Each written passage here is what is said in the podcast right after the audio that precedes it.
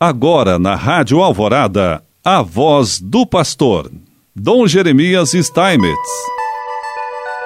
Prezado irmão, prezada irmã, mais uma vez nós aqui estamos e queremos te saudar hoje de maneira muito especial nesse domingo, segundo domingo desse mês de fevereiro.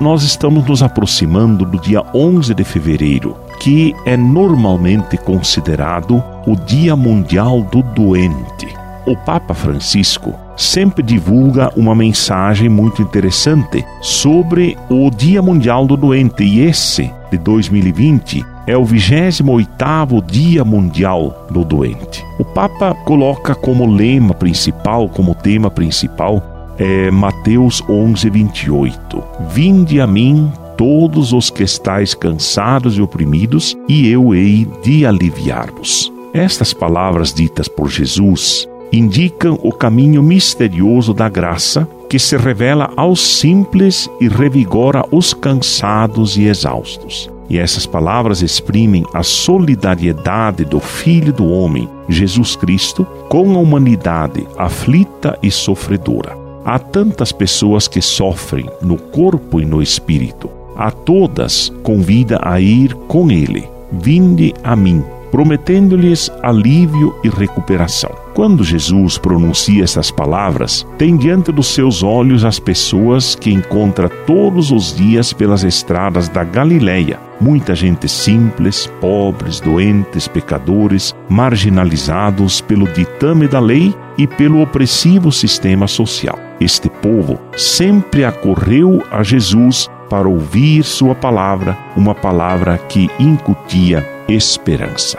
Nesse 28º Dia Mundial do Doente, Jesus dirige este convite aos doentes e oprimidos, aos pobres cientes de dependerem inteiramente de Deus para a cura de que necessitam sob o peso da provação que os atingiu. A quem vive na angústia, devido à situação de fragilidade, sofrimento e fraqueza, Jesus Cristo não impõe leis, mas na sua misericórdia oferece-se a si mesmo, isto é, a sua pessoa que dá alívio.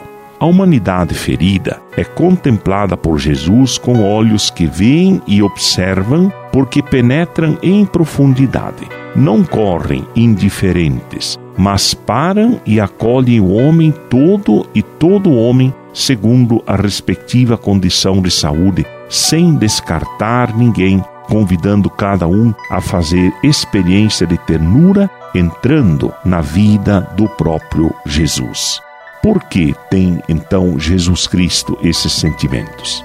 Porque ele próprio se tornou frágil, experimentando o sofrimento humano e recebendo por sua vez alívio do Pai.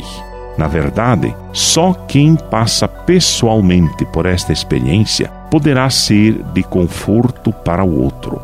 Várias são as formas graves de sofrimento. E certamente todos nós temos essa experiência: doenças incuráveis e crônicas, patologias psíquicas, aquelas que necessitam de reabilitação ou cuidados paliativos, as diferentes formas de deficiência, as doenças próprias da infância e da velhice, Nestas circunstâncias, nota-se, por vezes, carência de humanidade, pelo que se revela necessário para uma cura humana integral personalizar o contato com a pessoa doente, acrescentando a solicitude ao tratamento. Na doença, a pessoa sente comprometidas não só a sua integridade física, mas também as várias dimensões de sua vida relacional, intelectiva, afetiva e espiritual. Nós queremos, nesse dia, saudar com alegria tantas pessoas que se dedicam ao cuidado da saúde de outros, a começar pelos agentes da pastoral da saúde, os médicos, os enfermeiros, as pessoas que trabalham nos hospitais, mas especialmente aqueles que dentro de sua casa dedicam um tempo grande,